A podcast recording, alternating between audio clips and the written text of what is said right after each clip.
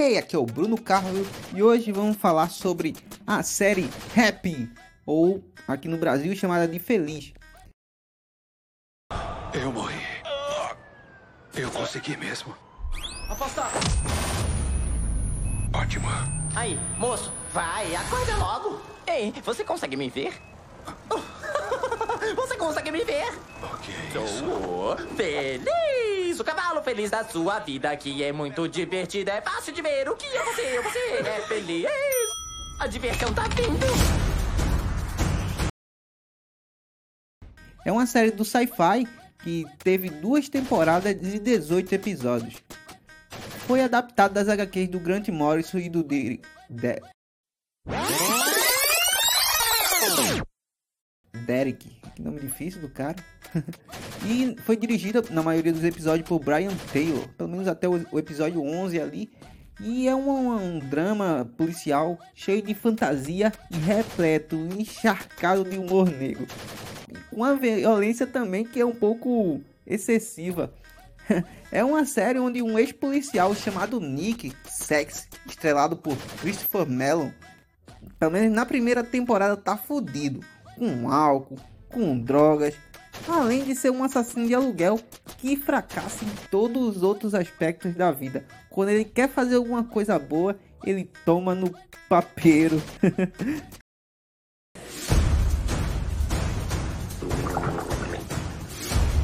Difícil de acreditar que ele era o melhor investigador do departamento. E aí, bonitão?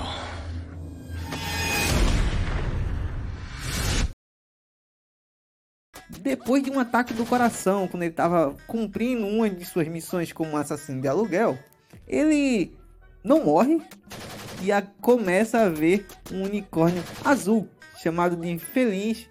É muito engraçado que esse personagem ele é parecendo um personagem de desenho, assim, mas só que um pouco mais real, como se fosse um ursinho de pelúcia. Se vocês verem a, a thumbnail desse vídeo, vocês vão ver mais ou menos como ele é. é meio estranho você pensar que uma série com personagens assim possa ter uma relevância ou então seja engraçado ou seja bom a série. Mas é de surpreender. Depois de o unicórnio se apresentar ele, ele diz que tem uma menina chamada Hayley que está sendo raptada pelo Papai Noel das Trevas. Eu sou um amigo imaginário. Eu sou amigo imaginário da Hayley. Vem comigo. A garotinha mais doce e adorável de todo mundo. Só você pode ajudar a salvá-la. E no final tem a luta onde o Nick, ó o spoiler, é, mata o Papai Noel. Mas como se Papai Noel não existe? Aí essa dúvida fica para vocês. Já na segunda temporada, depois de ter recuperado e descobrir que a Hayley é sua filha, novos vilões aparecem. E aí, bonitão?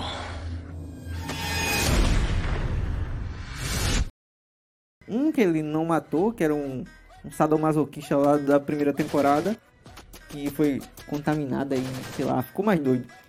E um satanás possui um mafioso, que foi um dos filhos do dele e foi quase morto e foi possuído por um demônio e o demônio passou para ele e sei lá, ficou um bagulho muito louco. É, e a mãe da Hayley tá viciada numa droga sobrenatural à base de açúcar, sei lá, que ela fica doida uma hora de para comer açúcar. Aí com essa coisa toda, a filha dele some porque o pai é um, um otário, o Nick Sex, e, o, e a mãe tá viciada. Aí ela vai lá, cara é, engana ela, o sadomasoquista, para ela matar o grande artista que estava envolvido com toda essa loucura antes, né? Mas é, sobra pro Sex impedir que ela, a Hayley, seja usada pelo vilão. É uma série muito doida, cheia de personagens é, de fantasia. engraçado que até Deus aparece aí nesse nessa série. Eu acho muito interessante a dinâmica do sexo com o feliz. Eles são meio que gato e rato. Não, não é para dá para dizer que é gato e rato, porque o, o rap aprende muito, infelizmente, com sexo. Rapaz, ele aprende a usar drogas, aprende a fazer sexo, aprende a beber algo, a fumar. Tem uma hora que a gente acha que o rap vai sumir, vai morrer, mas não. Ele é que nem aquele negócio da Tinkerbell. É, você precisa acreditar para ela viver. É a mesma coisa do.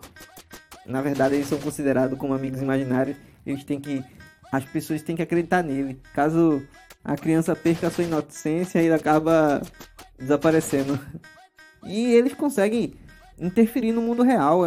É uma questão bem sobrenatural mesmo, que só aquele universo do feliz da série tem uma peculiaridade. Quando ele consegue tanta força de tanto acreditar, ele consegue interferir no mundo real, assim como os demônios, que são tipo a contraparte escura desses amigos imaginários. E no final, o Sex morre mas ele é meio que. Ele ia pro céu, mas o demônio ressuscita ele e ele fica meio que um zumbi muito louco na Terra, sei lá. É...